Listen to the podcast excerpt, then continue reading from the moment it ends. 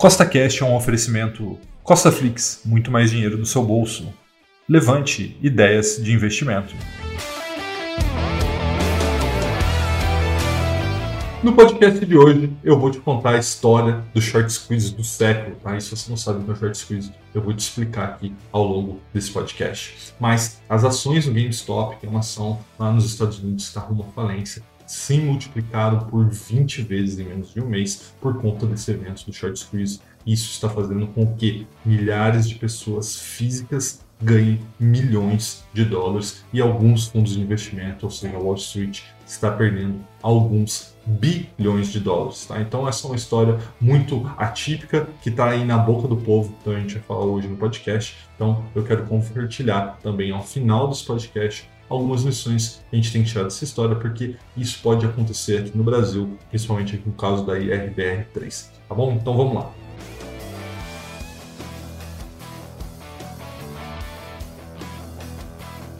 para você entender toda essa história, que ela não é complexa, mas é importante que você saiba alguns conceitos. E o primeiro conceito que é importante que você saiba, que é o que é ficar vendido em uma ação. Tá? No mundo real, onde nós vivemos, para que você venda um carro, você precisa ter o um carro. Para que você venda uma casa, você precisa ter uma casa. Mas no mercado financeiro, no mundo financeiro, não é bem assim. Para que eu venda uma ação, não necessariamente eu preciso tê-la, eu posso alugar e vendê-la no mercado tá bom? Então, você pode perguntar, Rafael, mas por que você faria isso? Né? Por que, que você ficaria vendido? Né? A frase ficar vendido é isso, é você vender algo que você não tem. Porque eu presumo, eu estou especulando, né? lembrando, especulação é sempre um problema, é sempre algo que te traz um risco maior, mas eu estou especulando que aquela ação vai cair por determinado motivo e eu espero alugar de alguém, vender no mercado, depois recomprar, isso é muito importante, recomprar mais barato para devolver para o dono. Então, eu ganho se a ação cair. Isso é ficar vendido, né? Eu só ganho se eu for, estiver vendido se a ação cair, mas se a ação subir, eu perco. Por quê? Porque eu tenho que recomprar ela por um valor maior do que eu vendi para devolver para o dono. Tá bom? Então, beleza. Agora você sabe o que é ficar vendido. Então, agora você precisa saber o que é um short squeeze, ou em tradução livre, é o aperto ou espremer os vendidos, né? os que estão short. Né? Quando você ouve no mercado alguém falar que está short, short é ficar vendido. Então, quando você fica vendido numa ação, você precisa alugar ela de alguém, certo?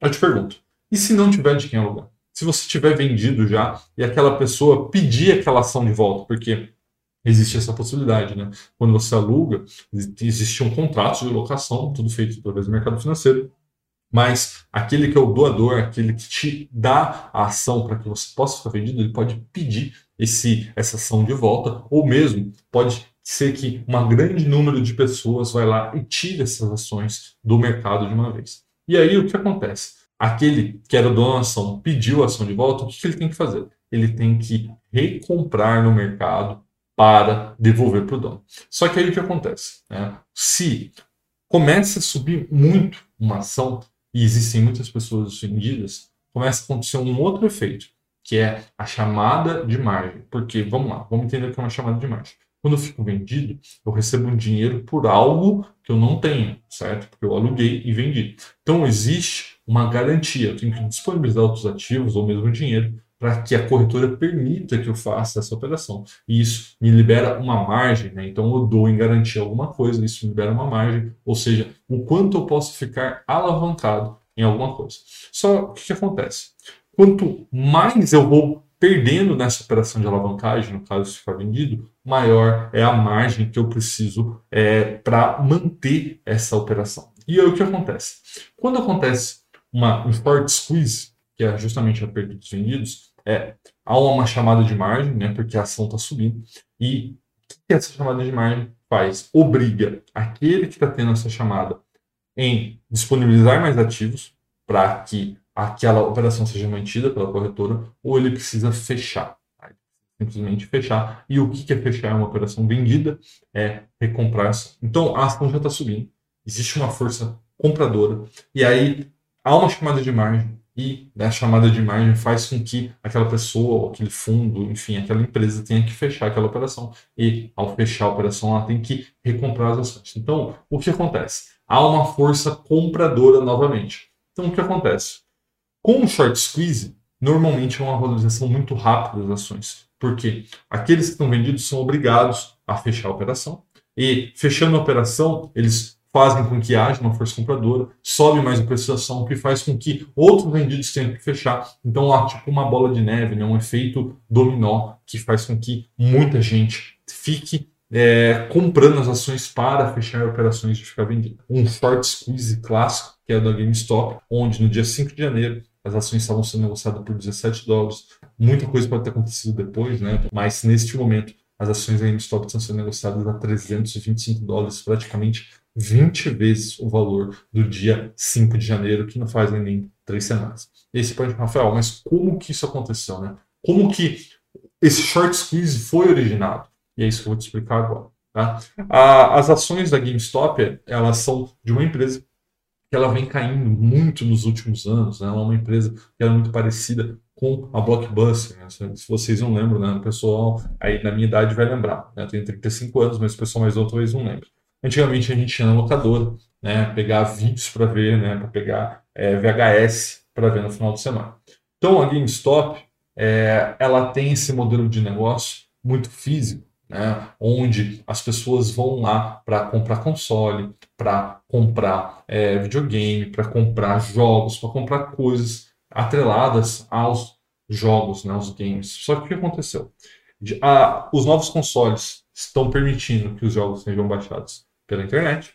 Então, isso já diminuiu uma grande fonte de receita GameStop e com a pandemia, um monte de loja ficou fechada e ela está mesmo se encaminhando até mesmo para falência, está cheia de dívida, com pouca receita. Então, existe aí todo um problema aí. Você tem a Blockbuster porque a Blockbuster foi superada pelo Netflix, né, justamente quando apareceu o streaming. Então, as pessoas não precisavam ir mais na Blockbuster pegar para ver um filme, eles baixavam pela internet, viam no Netflix. Então, GameStop é a mesma coisa, né? ninguém precisa ir até GameStop para comprar um jogo, comprar um videogame. Né? Eles podem comprar o videogame pela internet, chegando no videogame, eles podem baixar o jogo pela própria console. Tá? Então, o GameStop tem uma grande dificuldade em se manter. E aí, o que aconteceu?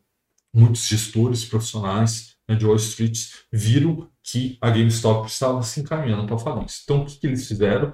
Eles ficaram vendidos, que vocês já sabem o que é, eles alugaram ação no mercado e ficaram vendidos nas ações GameStop até que a empresa vá à falência. Ou seja, eles querem que a empresa vá à falência, eles querem que a empresa caia, tenha cada vez mais dificuldade para as ações caírem e eles ganharem mais dinheiro, porque eles estão vendidos.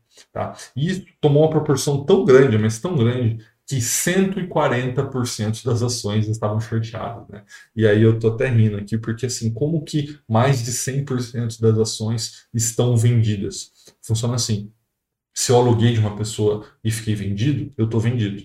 Aí esse que comprou de mim, ele pode vender para outro e ficar vendido também. Então o que acontece? É, em todo esse processo, uma ação pode ficar é, alugada e vendida mais do que uma vez. Tá? Então, são coisas do mercado financeiro. E o resumo da ópera é que 140% das ações estavam vendidas, ou seja, tinha mais gente, mas muito mais gente vendendo ação do que querendo comprar. E aí o que aconteceu?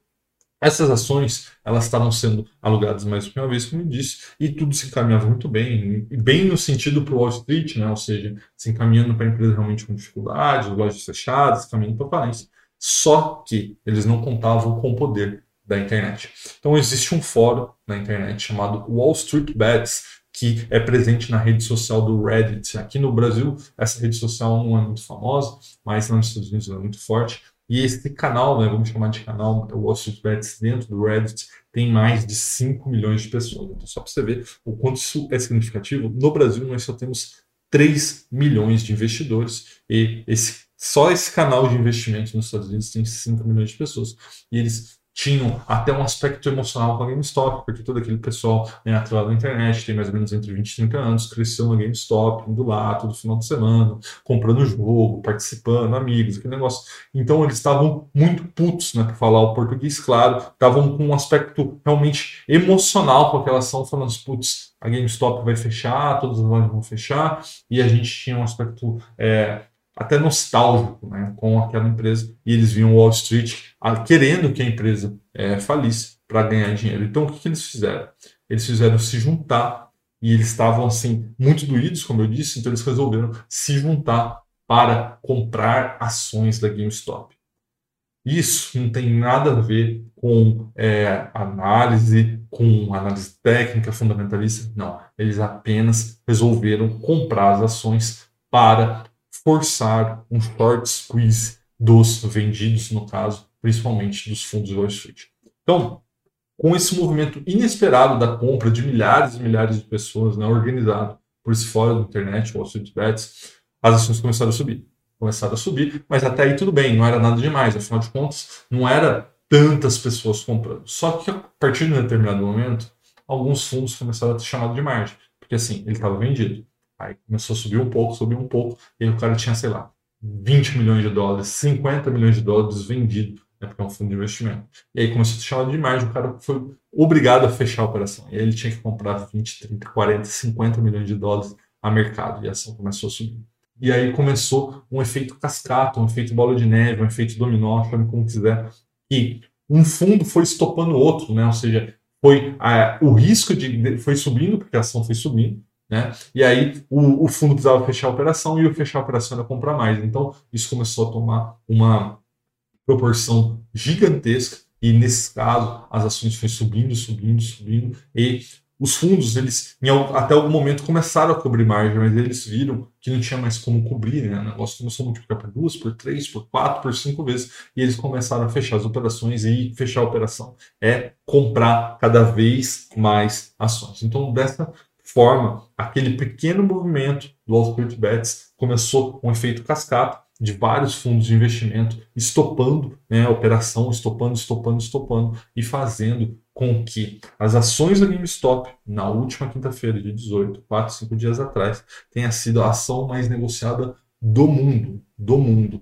Tá? Nesse mesmo dia, a Tesla negociou 19,9 bilhões de dólares, que é muito dinheiro, mas a GameStop negociou 21,6 bilhões de dólares em um único dia. Para vocês terem ideia o quanto isso é significativo, principalmente para a GameStop, quando tudo isso começou, o valor de mercado dela era de apenas um bilhão de dólares. Tá? Então a gente está falando aqui, em um único dia, ela negociou 21 vezes todo o seu market cap. Tá? Então, assim, foi um movimento muito, muito grande. E lembrando, não foi originado, é, não foi feito, originado foi para o Wall Street Bets, mas ele não foi feito para o Wall Street Bets de maneira integral. Eles derrubaram a primeira peça lá do dominó, eles pegaram a bolinha de neve desse tamanho e rolaram para baixo do morro. E aí isso fez com que vários fundos de investimento que estavam vendidos, né, lembrando, fundos de investimento com gestores profissionais, utilizando dinheiro de terceiro, talvez o dinheiro de alguém que esteja vendo esse vídeo, estava vendido nas ações de uma small cap, de uma empresa pequenininha, indo para falência.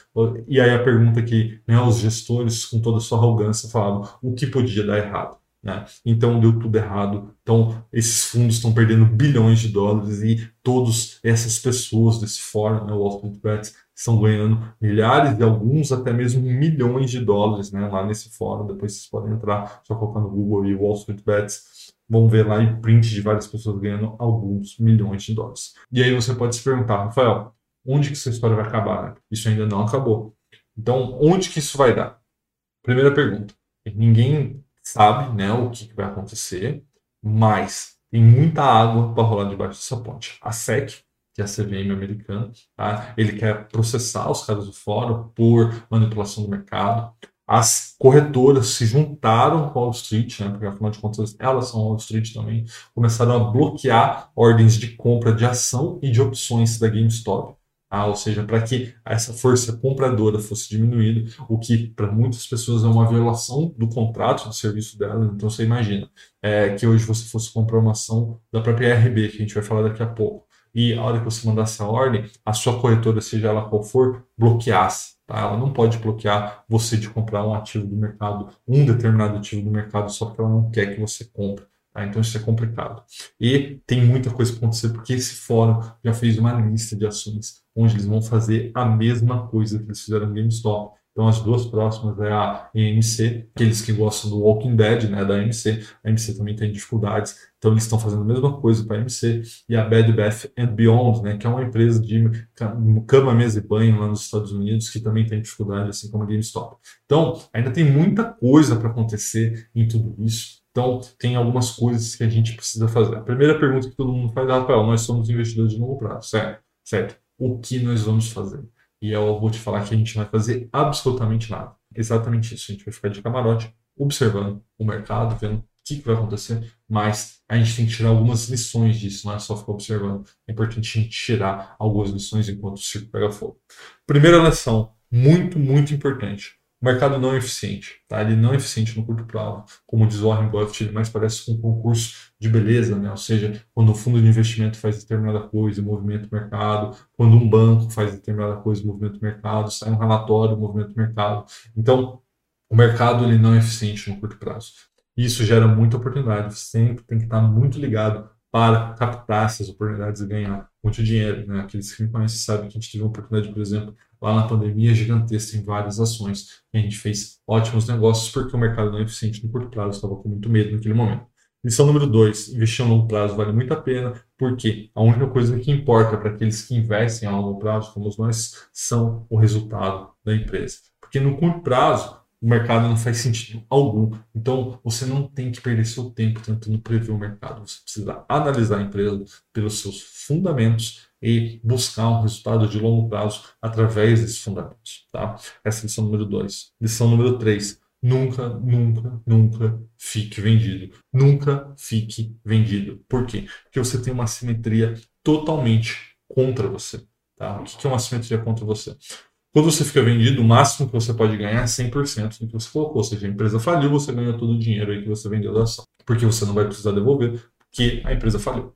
Agora, se acontecer um short squeeze ou qualquer outro evento que faça que a ação dobre, triplique, quadriplique, multiplique por 10, você pode ter perdas muito maiores do que o dinheiro que você embolsou. Tá? Então, por exemplo, se você vem, está vendido em vender uma ação por 20 reais e ela vai a 200 reais da sua perca, é 180 reais, ou seja, nove vezes o valor que você recebeu.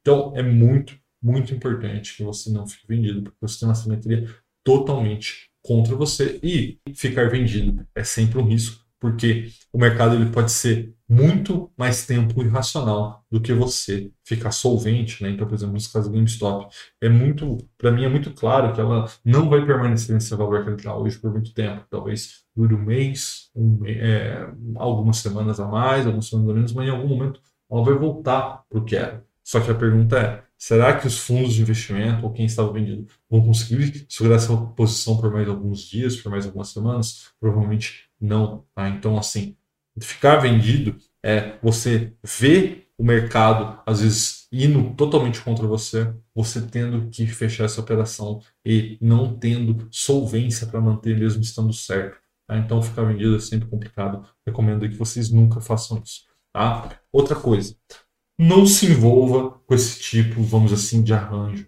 Aqui no Brasil, o pessoal fez um grupo no Telegram, já estava com 40 mil pessoas da última vez que eu vi, onde eles estavam buscando fazer, no caso da IRB3, né, IRB Brasil, o mesmo efeito que aconteceu no GameStop nos Estados Unidos. E aqui eu tenho dois comentários. Primeiro, nos Estados Unidos, o GameStop estava com 140% das suas ações vendidas. Né? Então, tinha uma porcentagem de short muito grande. Aqui no Brasil, isso não é possível acontecer nem perto disso, tá? porque a CVM limita a 20% de short em qualquer ação, né? ou seja, ficar vendido. Então, quando chega a 20%, ninguém mais pode alugar a ação.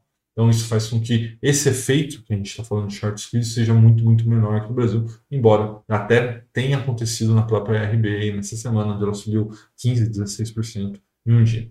E você participar desse tipo de arranjo faz com que a CVM possa te enquadrar em um crime que é de manipulação do mercado e você pode até mesmo ir para cadeia. A gente sabe que aqui no Brasil esse tipo de coisa é difícil, ainda mais para um crime financeiro, né? mas a corda arrebenta para o lado mais fraco. A CVM sabe o CPF de todo mundo que está aí operando, comprando e vendendo IRB nesses últimos dias. Pode ser que isso vire uma dor de cabeça imensa para você, então fique esperto.